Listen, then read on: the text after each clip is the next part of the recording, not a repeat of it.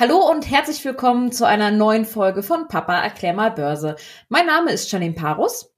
Und mein Name ist Carsten Müller, ich bin Finanzjournalist und der Papa von Charlene. Genau, und aus diesem Grund treffen wir uns hier jede Woche im Podcast und quatschen über die aktuelle Börsen- und Finanzsituation.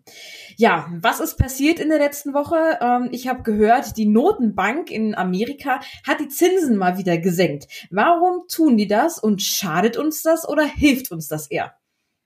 Ja, also die amerikanische Notenbank, die ist ja jetzt schon seit ein paar Monaten in einem sogenannten Zinssenkungszyklus. Das heißt also, äh, es war ja inzwischen schon die dritte Zinssenkung in Folge.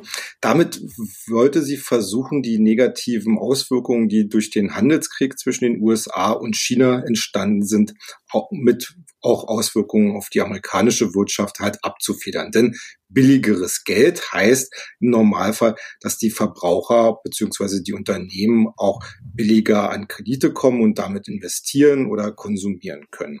Ähm, die große Frage, die im Markt auch sehr äh, kontrovers diskutiert ist, äh, heißt natürlich, äh, wie weit äh, kann oder soll die US-Notenbank in ihren Zinssenkungen gehen? Wir haben das ja vielleicht äh, schon in den Medien verfolgt. Der US-Präsident Trump fordert ja immer wieder aufs Neue, dass die Notenbank äh, noch stärker äh, senken soll. Im Gegenzug hatte letzte Woche der Fed-Chef äh, Jerome Paul äh, angekündigt, dass die Notenbank jetzt eher etwas auf die Bremse treten will und erstmal abwarten will, wie sich denn jetzt nun die niedrigen Zinsen auch auf die Realwirtschaft auswirken. Und hier gibt es eigentlich einen ganz spannenden Punkt, den ich äh, gesehen habe. Denn natürlich fragt sich der Markt, wie viele Zinssenkungen sind denn eigentlich für uns, also für die Aktienkurse und für die Anleger, äh, positiv?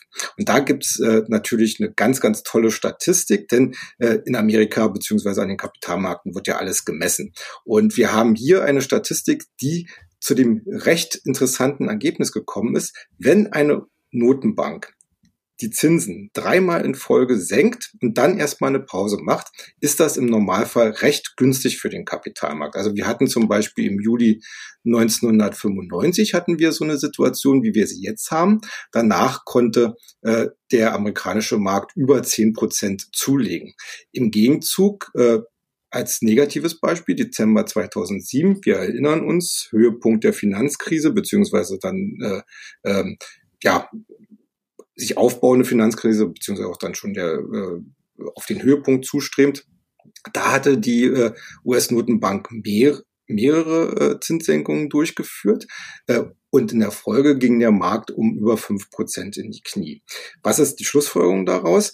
Äh, der Markt an sich äh, hat Zinssenkungen erstmal sehr gerne, aber bei ihm läuten natürlich die Alarmglocken, wenn die Notenbank mehr machen muss als eben mhm. diese Dreierkombination. Denn bei drei Zinssenkungen sagt man, okay, sie versucht halt eine Stabilisierung hinzubekommen ähm, und das ist, das ist soweit auch okay äh, und die wirken dann auch im Markt und äh, man hofft natürlich auch, dass dann die, in der Realwirtschaft das entsprechend positive Einflüsse haben wird. Wenn sie jetzt mehr machen muss, dann scheint da irgendwas hinter den Kulissen im Argen zu sein und das ist dann meistens dann ein Verkaufssignal an der Börse. Ein Verkaufssignal. Okay. Ja. Ähm, hört sich an, als ob die Weichen dafür jetzt für die Jahresendrallye auch gestellt sind. Ähm, aber was könnte hier denn jetzt noch passieren, ähm, damit diese Märkte jetzt, äh, beziehungsweise um die Märkte wieder in Unruhe zu versetzen? Ja, wir hatten ja letztes Mal schon drüber gesprochen, dass ja eigentlich der November und der Dezember traditionell recht gute Börsenmonate sind. Mhm. Aber wir haben natürlich in diesem Jahr auch eine ganz spezielle Situation. Ich ich möchte es fast schon herausschreien, Handelskrieg. Ja. ja äh, seit vielen, vielen Monaten müssen wir uns damit beschäftigen. Äh, seit vielen, vielen Monaten wird immer wieder von jeder Seite gesagt, äh, ja, äh, wir wollen da zu einer Übereinkunft kommen. Letzte Woche hatten wir es auch schon diskutiert, dass es wohl schon eine erste Vereinbarung geben soll.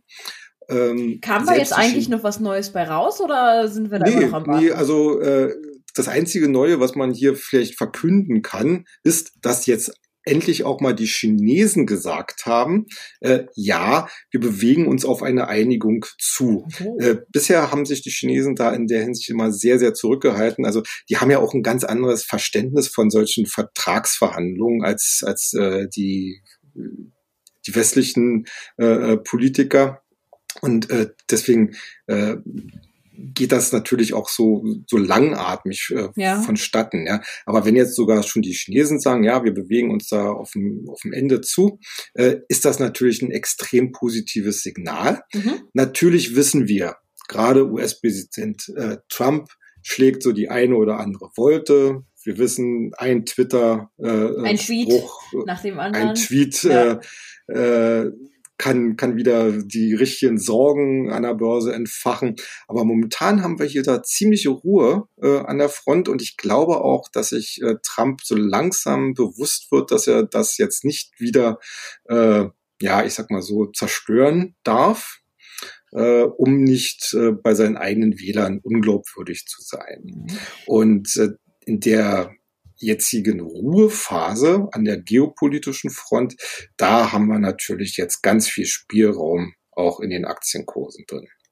Okay, weil du gerade das Stichwort Trump sagst. Ähm, er darf sich jetzt ja auch eigentlich gar nicht mehr so viel leisten an dieser Front, ähm, glaube ich, weil nächstes Jahr, wir wissen es alle, ähm, stehen die US-Wahlen wieder an. Ähm, was, oh, auf was müssen wir uns da jetzt eigentlich einstellen? Ähm, gibt es irgendwas, worauf unsere Zuacht, äh, Zuhörer achten sollen? Ähm, und ja, was wird uns erwartet nächstes Jahr? Was wird uns erwarten? Ja, also wie gesagt, im nächsten November äh, wird wieder der nächste US-Präsident äh, gewählt. Äh, ich glaube schon, dass erstmal Donald Trump als ähm, sozusagen äh, neuer Kandidat feststeht von den Republikanern. Gibt also es denn schon jemanden von den Demokraten eigentlich? Das ist, das ist jetzt gerade das Interessante, denn da laufen sich inzwischen viele, viele warm. Und äh, jetzt äh, wird es eigentlich interessant, gerade im nächsten Jahr beziehungsweise im nächsten Frühjahr, denn dann fangen nämlich die ganzen Vorwahlen an. Die Vorwahlen, äh, um das mal ganz kurz zu erklären, äh, da, da, wählt, da wählen jetzt nicht alle Amerikaner äh, die Präsidentschaftskandidaten, sondern nur die jeweiligen Parteimitglieder. Die reisen durchs Land und die müssen sich in jedem Bundesland äh, zur Wahl stellen. Mhm. Und der, der in, in die meisten Bundesländern eben nach den entsprechenden Wahlmodalitäten äh, die meisten Stimmen bekommen hat, der darf dann sozusagen den Präsidenten herausfordern. Und äh, für Börsianer ist es eigentlich eine ganz interessante Zeit, denn äh, Wahljahre sind eigentlich traditionell sehr gute Börsenjahre. Also auch hier, die Amerikaner, wie gesagt, sind ja sehr statistikverliebt ja. und haben das mal zurückgerechnet bis auf das Jahr 1900. Und äh, da konnte man in die, über 100 Jahren konnte man feststellen, dass es in einem Wahljahr relativ äh, regelmäßig ganz bestimmte Zyklen gab, mhm. nämlich einen sehr starken äh, Jahresauftakt an der Börse okay. im Rahmen auch des, des Vorwahlkampfes. Dann äh, gab es dann meistens zwischen April und Mai äh, Gewinnmitnahmen, um dann halt äh, im Sommer bis hinein in den September wieder eine ganz starke Börse zu bekommen und natürlich auch dann zum Jahresende hin, wenn dann sozusagen die Wahl äh, entschieden worden ist. Also das sind, das sind natürlich nur statistische Mittel, mhm.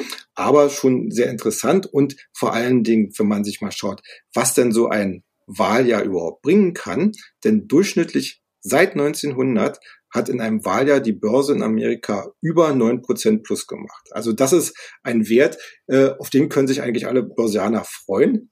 Wir wissen, äh, Statistik ist halt nur Durchschnitt und natürlich könnte es auch ganz äh, anders kommen, aber ich denke mal, eine Spekulation und das lieben wir Börsianer, ja, ja es ist allemal wert. Hm.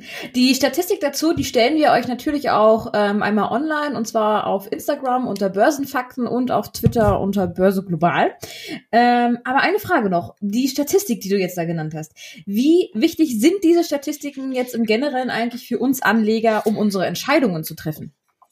Also man muss schon sagen, dass äh, man als Anleger bzw. Börsianer sehr, sehr stark auf solche Statistiken schaut. Nicht, äh, wenn sie signifikant sind, äh, hört man sich die an. Es ist halt immer die spannende Frage, äh, wie stark sind denn die tatsächlichen Korrelationen äh, innerhalb solcher Statistiken und wo komm, kommen die denn daher? Ne? Also das heißt, äh, bei, bei so einem positiven Kursentwicklung in einem Wahljahr, das kann man natürlich erklären, weil natürlich die äh, Anleger hoffen, dass ein neuer Präsident wieder neuen Schwung mit neuen zum Beispiel Ausgabenprogrammen äh, in die Wirtschaft bringt. Äh, aber es gibt natürlich auch viele Sachen, wo sich die Korrelationen nicht so ganz äh, ähm, ja, erschließen. Äh, da habe ich heute auch ein bisschen was mitgebracht, äh, was man allerdings trotzdem auch unter einem, ich sag mal so zwinkernden Auge vielleicht äh, mal sich anschauen sollte. Okay, ja, ähm, das bringt uns dann natürlich auch gleich schon zu unserer Kennzahl der Woche. Ähm, Würde ich einfach mal anschließen, denn hier wird ähm, eigentlich sportlich. Ich weiß noch gar nicht, was das alles mit der Börse zu tun haben soll, aber du wirst es uns sicherlich erklären. Du hast uns ja heute den Super Bowl-Indikator mitgebracht. Ähm, Super Bowl genau. kennt ihr alle bestimmt, ist das ähm, große Event ähm, rund um Football in Amerika. Und ja, erklär doch einfach mal, was hat das jetzt mit der Börse zu tun? Ja, ja, also eigentlich hat's gar nichts mit der Börse zu tun. Also wir haben momentan haben wir halt die die Saison in Amerika. Das heißt, äh, äh, American Football wird in Amerika in zwei ähm, ähm, ja, Ligen ausgespielt. Einmal der ähm, äh, American Football Conference AFC und einmal der National Football Conference die NFC. Und die spielen untereinander äh, erstmal jetzt diejenigen aus, die dann in die sogenannten Playoffs äh, reinkommen können, die Mannschaften.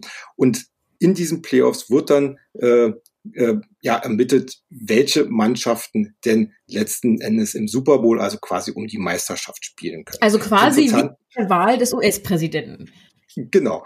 Und äh, das Interessante daran ist, beim Super Bowl steht immer eine Mannschaft der, äh, der EFC einer Mannschaft der NFC gegenüber. So, und jetzt haben einige äh, Statistiker sich mal hingesetzt, schon vor vielen Jahren, und haben mal geguckt, äh, was passiert eigentlich mit der Börse, wenn die oder die andere Mannschaft aus der jeweiligen Konferenz okay. gewinnt.